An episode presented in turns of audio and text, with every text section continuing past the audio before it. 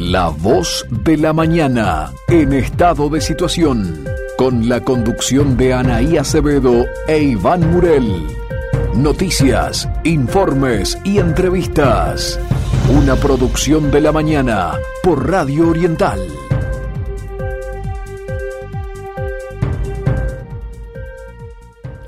7 de la mañana en punto. Muy buenos días amigos. Bienvenidos a La Voz de la Mañana en estado de situación. 104 años al servicio de las libertades públicas. Comenzando este programa del sábado 13 de noviembre de 2021. Un sábado que amanece, la verdad, muy luminoso. Eh, una temperatura muy agradable. 16 grados en este momento. Muy buenos días Iván. ¿Cómo estás? ¿Qué tal, Anaí? ¿Cómo te va? Muy buenos días. Un gusto, como siempre, estar en contacto con ustedes. Saludos a Mónica allí en la producción y, seguramente Oscar en los controles. Bueno, acá en Rivera también, día soleado, pero 13 grados la temperatura, así con una máxima práctica de 29 para el resto de la jornada. Excelente. Bueno, antes de comenzar vamos a compartir con nuestra audiencia las vías de comunicación para que, bueno, nos puedan escribir, decirnos desde dónde nos están escuchando, realizarnos algún comentario. Nos pueden escribir al teléfono de la producción que es 099-757-343. Por allí pueden mandar un mensajito WhatsApp. Y tú, Iván, no sé si quieres dar el tuyo también. Claro, 099 82 52 00. 099-825200. Excelente. Hoy vamos a tener un entrevistado muy especial. Vamos a estar hablando con Enrique Pérez Vos, integrante del directorio de UTE, sobre, bueno, eh, por un lado el informe ¿no? de, la JUTEP sobre Gaza Yago y también una propuesta que hay por allí para bajar las tarifas de UTE. Sí, sí, a ver, eh, estamos hablando de una persona muy calificada ¿verdad? Una opinión muy calificada y que ha hecho planteos muy serios y está muy firme en la postura de que algo tiene que pasar con Gas Allao. Eh, esto generó una pérdida de 230 millones de dólares y eh, en, ya en algunas declaraciones había este, eh, manifestado de que Gas Allao fue un voluntarismo fracasado. Así es, miramos qué título que tiene, o sea, esta es la entrevista que va a 7 y 20 de la mañana, así que les pedimos que estén atentos, que la escuchen, que la analicen y que piden, ¿verdad? De repente enviando los mensajes a los teléfonos de producción al nuestro, que con mucho gusto lo transformamos en pregunta para nuestro entrevistado. Así es, exactamente. Bueno, y una semana con, con mucha información. Este, por un lado, hay una declaración, este, que bueno, que la verdad que es muy, muy importante, que está relacionada con que en 10 años OCE no tomó ninguna medida para corregir el arsénico en el agua potable. Sí, es cierto. Sabes, ahí le, le cuento a la audiencia, nosotros hace tiempo atrás escribimos una nota para la mañana por una entrevista que le hicimos el presidente de OCE, el actual presidente de OCE, el ingeniero Raúl Montero. Y nos decía justamente que esto es uno de los temas que tienen que, eh, atender, que lo tienen que hacer bajar el, este, la cantidad de arsénico en el agua, que, que es, o sea, no es de ahora, de siempre se utilizó, eh, pero que es un presupuesto muy grande que hoy la empresa no lo tiene. Entonces, fíjate vos cuál es el problema. Estamos hablando de una inversión eh, para algo que puede, de alguna manera, este, influir en la salud de todos nosotros. Eh, el agua potable tiene que ser potable, esta es la realidad, eh, y no podemos tener ningún ingrediente en ella, por más de que algunos se utilice, ¿verdad?, para mejorar casualmente la potabilidad, eh, pero que se pueda comprobar, como ya se comprobó, que pueda causar algún daño en la salud. O sea, no es para que la gente se alarme, para que se asuste, es simplemente porque hay que tomar todas las medidas, las prevenciones del caso, y una de ellas es justamente bajar el índice de arsénico en el agua, que por ahora, por ahora no se va a poder hacer eh, si no se hace la inversión, que por lo que yo recuerdo en la nota que le hicimos al ingeniero Monteno anda arriba de los 35 millones de dólares que hoy la empresa no los tiene.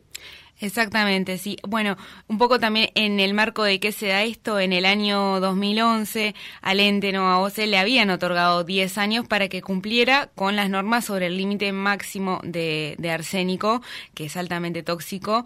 Y bueno, pasado este tiempo, las nuevas autoridades de OCE ahora lo que hicieron fue remitir al Ministerio de Salud Pública una nota informando sobre esta situación y pidiendo un poco más de tiempo, pidiendo tres años más para poder lograrlo pero claro, es como, como tú, Iván, e esto demanda una inversión muy grande, de que son este, estos 30 millones de dólares. Lo que sucedió es que el Ministerio de Salud Público, bueno, dio dos años a, a OCE para hacer estas obras que demandan, que como comentamos son llevan una inversión muy muy importante, pero que es lo que permitiría bajar el límite de arsénico que se tiene actualmente, altamente tóxico que además afecta la salud de más de 136 mil uruguayos que consumen agua potable y bueno, y sufren los efectos. Bien, eh, déjame ya mandar un mensaje a, Anaí, perdón, eh, sí, digo Anaí, un mensaje para Mercedes del Prado. Eh, dice, me pongo el despertador para tener el placer de escucharlos. Gracias por tocar temas que le importan a la gente. Saludos para todos. Así que gracias a Mercedes por estar en sintonía y por este mensaje en el arranque de la mañana de este sábado. Este es un tema eh, que inclusive creo que lo vamos a seguir más adelante, este, este vinculado al agua y a otras cosas, ¿verdad? Creo que es bueno traer em, al, momento actual estas inversiones que le faltan a esta empresa, a la empresa AOCE, eh, que no son solamente bajar el índice de arsénico del agua, sino también el tema saneamiento, este, esto es importante también, y el tema de las pérdidas de agua, y para, para que la gente se haga una idea, eh, OCE hoy ha llegado eh, a equilibrar números entre lo que se produce y lo que se cobra. ¿Qué quiero decir con esto?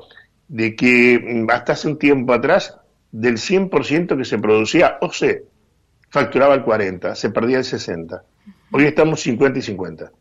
Cuando le preguntamos al, al ingeniero Monteno sobre todo esto, ¿verdad? Él decía también eh, de que la inversión de la millonaria para cambiar las tuberías. Hay algunas tuberías en OCE que tienen más de 90 años. Y él decía que si empezamos a cambiar desde las más viejas, cuando lleguemos al final, ya hay que cambiarlas de vuelta.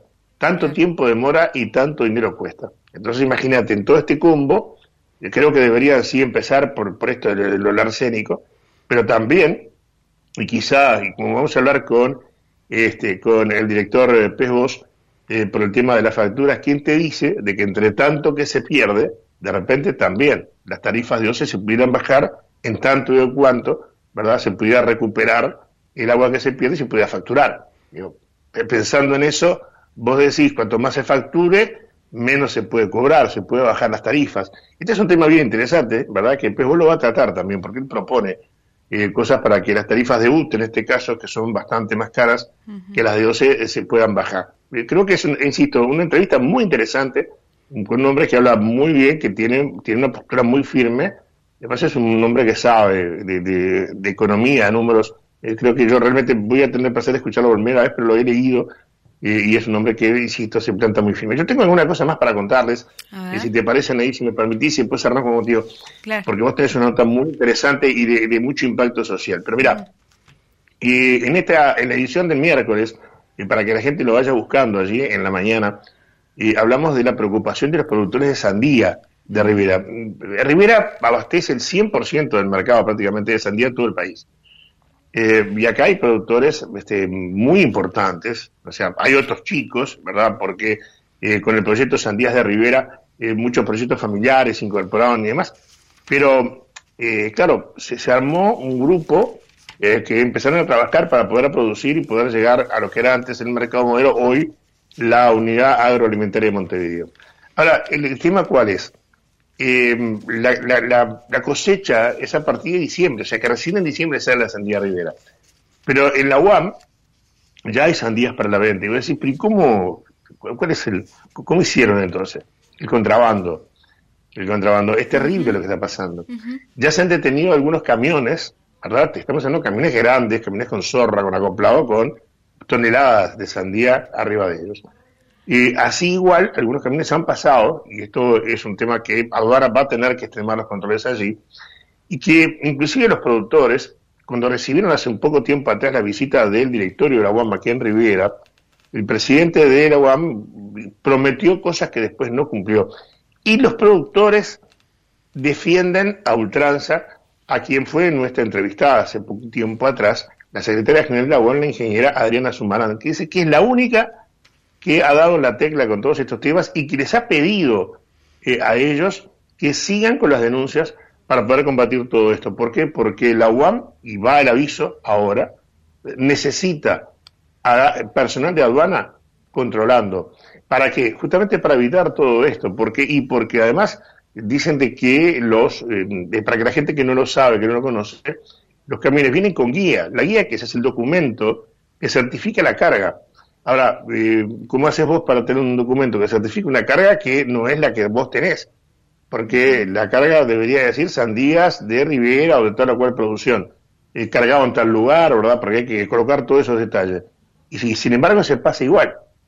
Claro, vos decís, para el aduanero, el aduanero necesita la documentación y está bien, y no, no sabe, de, no, no, no puede este, discernir cuál es la, la sandía de un lado y la sandía del otro pero la producción está y justamente hay una reunión, eh, hubo reuniones ya como la Policía Nacional de Tránsito, con la Dirección Nacional de Aduana, en fin, inclusive con la gente de la UAN, para tratar de extremar los controles, para evitar que esto ocurra, porque además el primero de diciembre se van a hacer los sorteos de los lugares en la UAM. Y mm. allí, o sea, para los sandieros, por ejemplo, y allí se van a encontrar con gente que ya está vendiendo. Entonces ahí va a haber problemas, evidentemente, porque van a denunciarse y, allí van a tener que participar las autoridades y van a tener que demostrar la procedencia de los que ya estaban, porque los que están, los que vienen ahora, eso sí pueden demostrar, porque son, insisto, productores muy grandes, muy importantes, que acompañan a los más chicos, porque acá hay mucho emprendimiento familiar, este, acá eh, hay un número, más o menos unas 90 familias que trabajan en esto. Es un tema que hay que seguirlo, porque, insisto, em, hablan del compromiso que tuvo la ingeniera Sumarán en todo esto y que ha insistido para que ellos sigan eh, presionando y denunciando eh, para evitar que esto, que es un daño enorme, porque imagínate, eh, son cientos de hectáreas que se plantan con inversiones que llegan, en los más importantes, a unos 100 mil dólares, 150 mil dólares por allí, y dice, es increíble que nosotros que invertimos tanto, cuando llegue el momento, tengamos que competir con aquellos que no invierten nada, pero ganan lo mismo que nosotros. es un tema que lo dijo para que lo lean. Esto es un tema más amplio porque además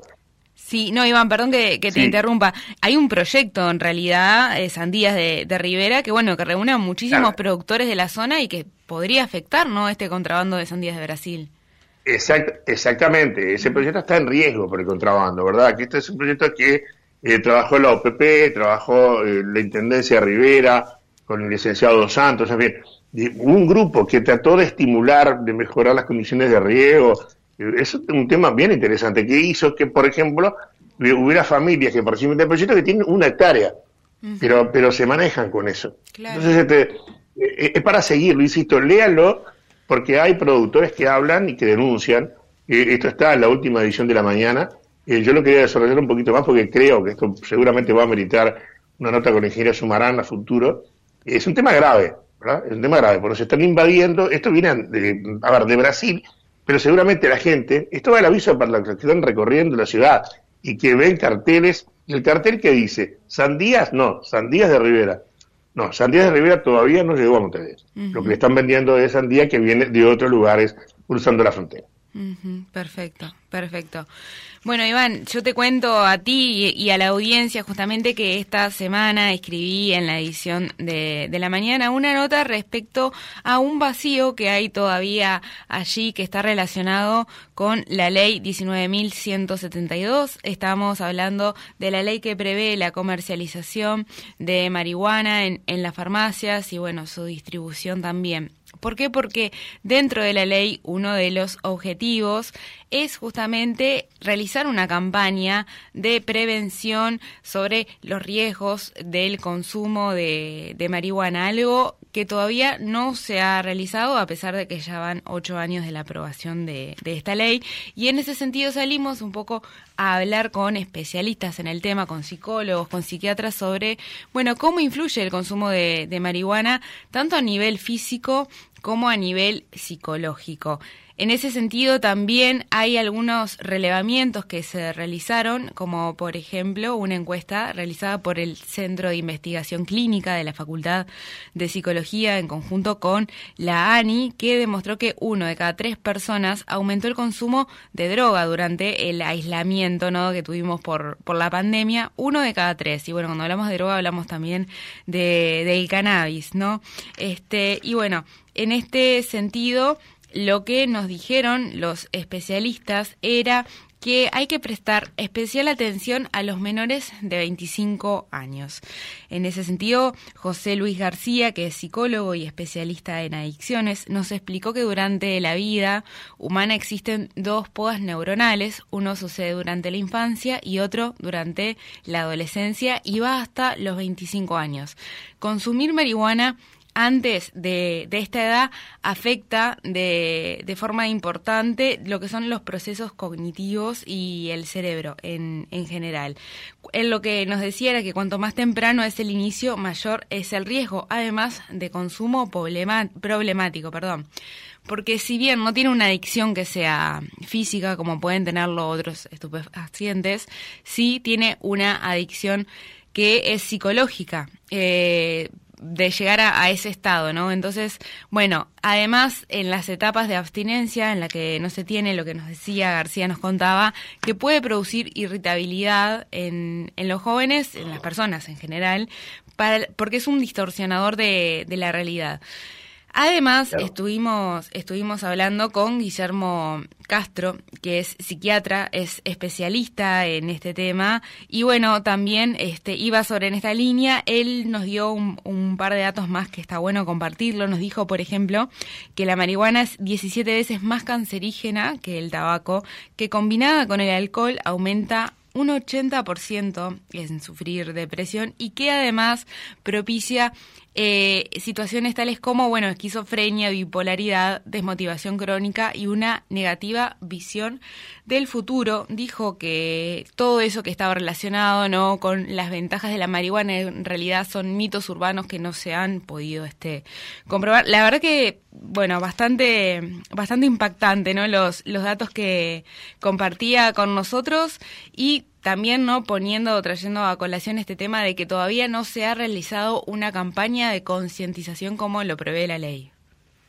Sí, es cierto, es cierto, pero además, este, a ver, recordemos de que cuando se aprobó el, a ver, el argumento para, para aprobar esta ley era de combatir el mercado de narcotráfico, que no se logró, en definitiva, porque inclusive en los últimos tiempos eh, se han incautado toneladas de marihuana ingresando al país, así que el mercado sigue, se mantiene. Acá el gobierno, eh, a través de la Secretaría de, Antidrogas, ha tratado de, aumentar el nivel de THC eh, para hacerla más atractiva la marihuana de consumo social, digamos, mm. este, recreativa, este, y de esa forma mm, evitar de que se consuma en las bocas de venta y, y, además también evitar lo que se le llama el efecto góndola, que cuando llegan a esa boca de venta y no encuentran marihuana, le terminan ofreciendo otra droga.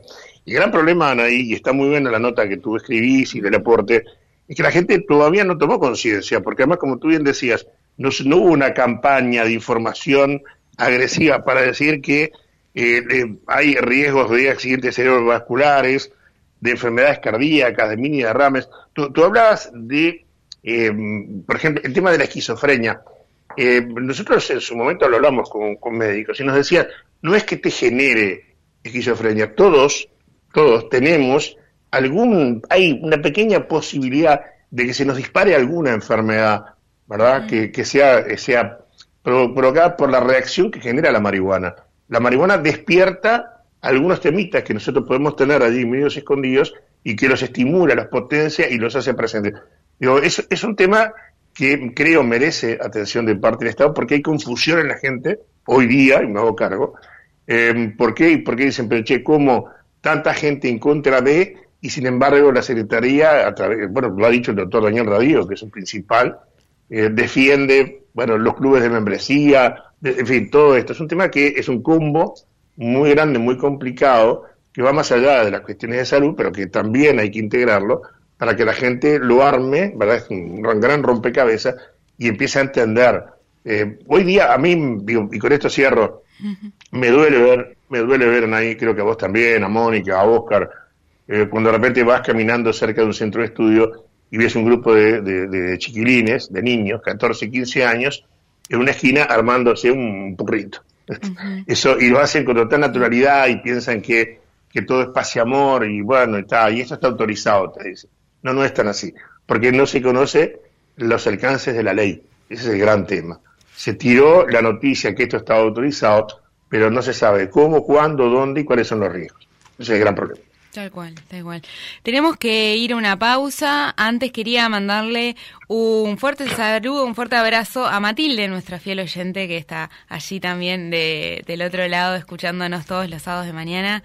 Así que bueno, un fuerte abrazo para, para Matilde. Vamos a la pausa. Y, para Silvia, y para Silvia que también nos manda un mensaje, mm, este, para, quería ubicar eh, esta edición de la mañana eh, así que a Silvia también, que se comunicó con nosotros a través de nuestro celular. Excelente. Repetimos los números este, para, para que la gente nos escriba. Nos pueden mandar un WhatsApp por el 099-757-343.